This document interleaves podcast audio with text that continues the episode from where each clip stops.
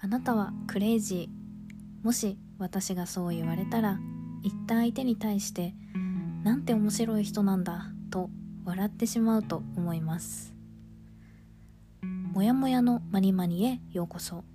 この番組ではちょっと疲れてしまった人ストレスが溜まっている人メンタルヘルスに悩んでいる人そんな自覚はないけれどモヤモヤしているという心に寄り添いあなたの心にゆとりを作るためのお手伝いをする番組です。第19回目はあなたはクレイジーです。これをみんなが自分の胸に留めておいてくれたらいいのになぁと思います。私たちは自分が普通だと自分が当たり前だと思いすぎているような気がします。そして良くないことにそれを正当化しようとしたり他人を自分の価値観に当てはめようとしてしまいます。私たちの基準は自分自身です。他人がどういう人なのかは自分との比較でジャッジされます。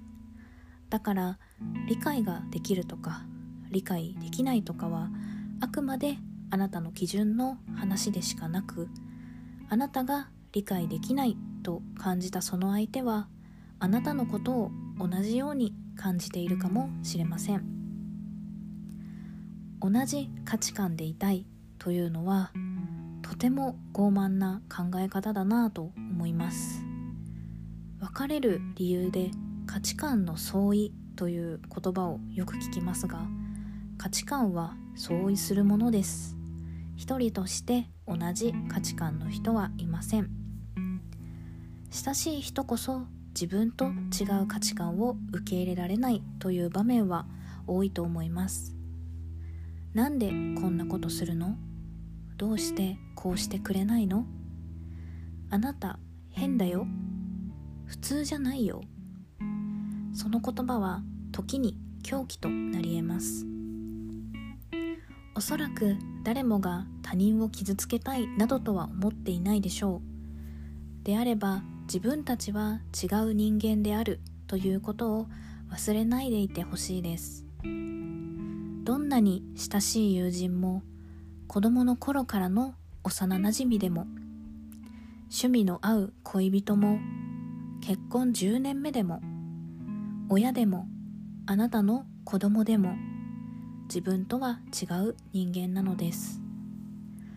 分かり合いたいと思うのであれば自分の考えを押し付けるのではなくまずはあなたが歩み寄るのはどうでしょうか？あなたがクレイジーだと思った相手はあなたのことをクレイジーだと思っているかもしれませんね。でもそれが何でしょう？誰一人同じ人間なんていないのならみんなクレイジーってことでいいではないですか？さてあなたのモヤモヤは晴れたでしょうか？もやもやのまにまにでは皆様からの質問やご相談もお待ちしております。概要欄のお問い合わせフォームや SNS からご連絡ください。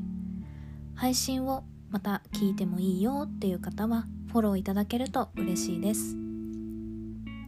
本日はあなたはクレイジーについてお話しさせていただきました。次回のテーマは思いやりです。ここまでお聴きいただきありがとうございました。それではまた次回お会いしましょう。